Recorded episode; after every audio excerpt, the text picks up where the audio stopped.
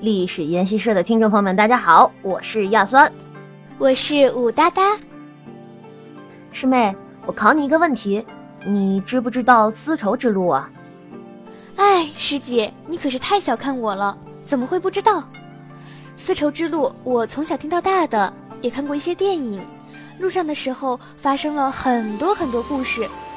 不就是从路上丝绸之路以西汉都城长安（今天的西安）为起点，东汉时期以都城洛阳为起点，跨越陇山山脉，穿过河西走廊，通过玉门关和阳关抵达新疆，沿绿洲和帕米尔高原，通过中亚、西亚和菲比，最终抵达非洲和欧洲。嗯，你只说对了一部分。开动你的脑筋，再想一想，难道真的只有这一条路吗？呃，师姐，容师妹我想想哈。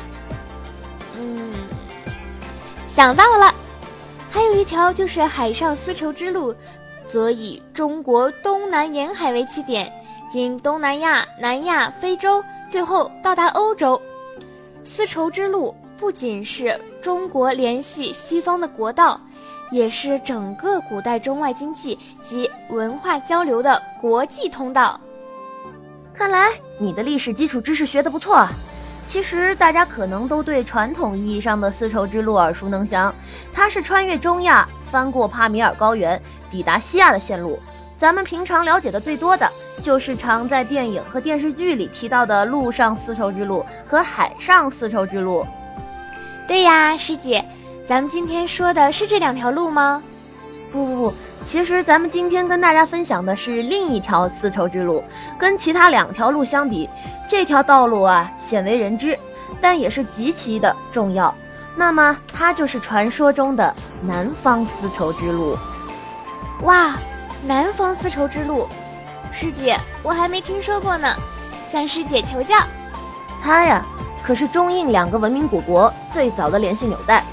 这条南方丝路呢，它在汉代的时候被称为蜀渊渎道，蜀便是四川，渊渎是印度的古称，啊，也有考据说发音是姓董，一般是从四川成都地区出发，首先进入的呢是云南的境内，然后就是以云南地区开始向外辐射，出云南穿缅甸，到达了印度、缅甸与巴基斯坦地区，再往西。就可以沿路到中亚、西亚、北非地区，甚至是欧洲的亚平宁半岛。此外，还有一条支路，就是到了昆明便一直往南，顺着澜沧江、湄公河南下，与交趾、日南等贸易。日南就是今日的越南。师姐，我看了地图，它连接了两大文明古国，而且从地图上看。这样的道路可能是最近的，怪不得南方丝绸之路对中外社会、经济、文化的交流做出了重要贡献呢。对了，师妹，你可能想到当时这条路的发现，还有一段关于博望侯张骞的一段故事呢。对哦，通西域的张骞，咱们中国汉代杰出的外交家、旅行家、探险家、军事家，特别崇拜他。在司马迁《史记·大渊列传》里便记载了，张骞到达大渊时，发现四川的蜀布和琼竹杖已经是大渊当地的流行商品了。他问那里的人：“这些东西是哪儿来的呀？”当地人就跟他说：“从东南的渊都国来，而渊都国从这儿到那里的路途啊有数千里，可以与蜀地的商人做买卖。”有人听说穷地以西大约有两千里处有个渊都国。张骞大谈大夏，在汉朝西南方仰慕中国，忧虑匈奴阻隔他们与中国的交通要道。假若能够开通蜀地的道路，渊都国的路既方便又近，对汉朝有利无害。所以后来啊，汉武帝就开始进一步的开拓西南边疆喽。明白了，其实这也就是说明蜀渊独道贸易是最直接的远程贸易，而不是所谓的间接传播。对啊，当时因为丝绸等中国特产的价格虽然在罗马帝国卖到天价，但都被中亚的中间商所赚走。所以啊，咱们汉朝一直想和罗马帝国建立直接的联系，因为官方的重视与开发，更是促进了民间的贸易活动。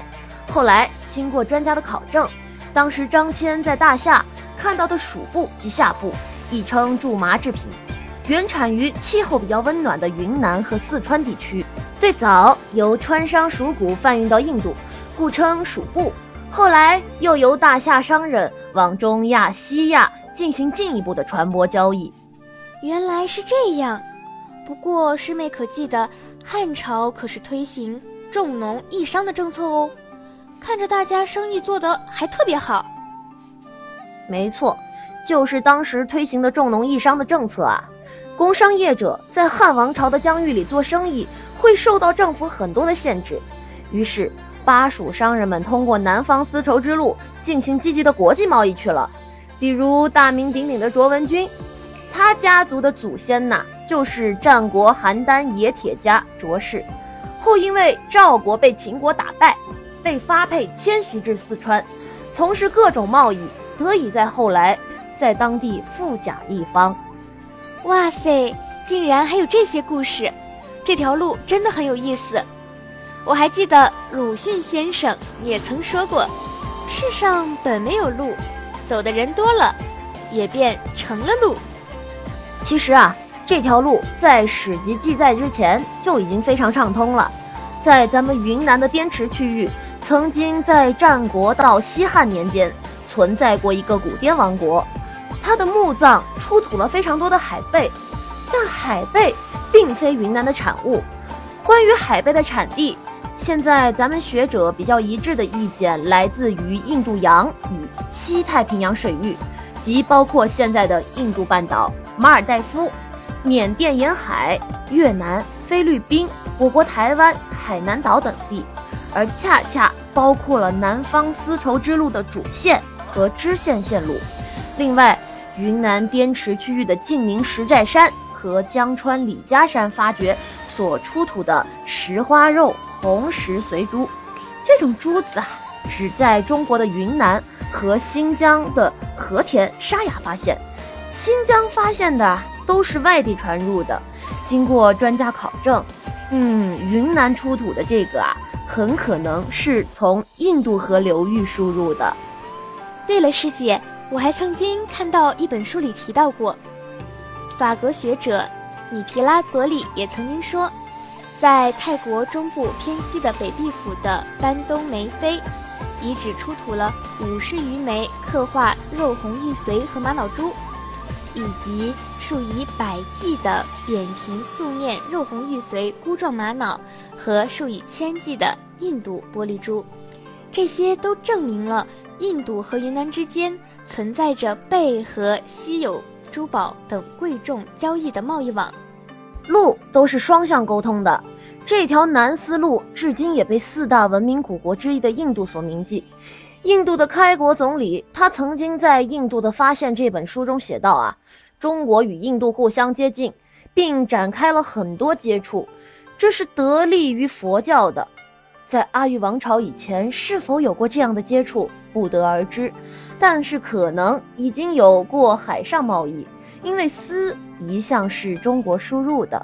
不过在更早些的时期，一定还有过陆上的接触和民族的移动，因为蒙古人种的面貌特征，在印度东部各边区时常见到。在尼泊尔更为显著，在阿萨密和孟加拉也非常的明显。书中提到了交流中的陆路段，阿育王的佛教徒是开路先锋，拜佛求经的香客和学者们络绎不绝地来往于中印之间。因为路途艰难危险，据说啊，这些香客的死亡率曾高达百分之九十。啊，真的没想到这条路。看着是挺近的，没想到那么艰难。嗯，就南方丝绸的地理环境来说，相比于其他几条丝绸之路，它的地理环境是最差的，死亡率也挺高。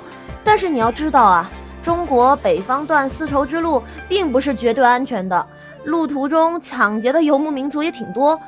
出于安全的考虑，虽然说路途艰难，但相比于人身财产安全。商人们从西南地区出入境啊，也是一个相对不错的选择。师姐，真的很佩服那些早期开拓商路的商人们，不仅赚了很多钱，而且带去了双方的文化和艺术品。嗯，以后我也要努力做一个高智商的有钱人。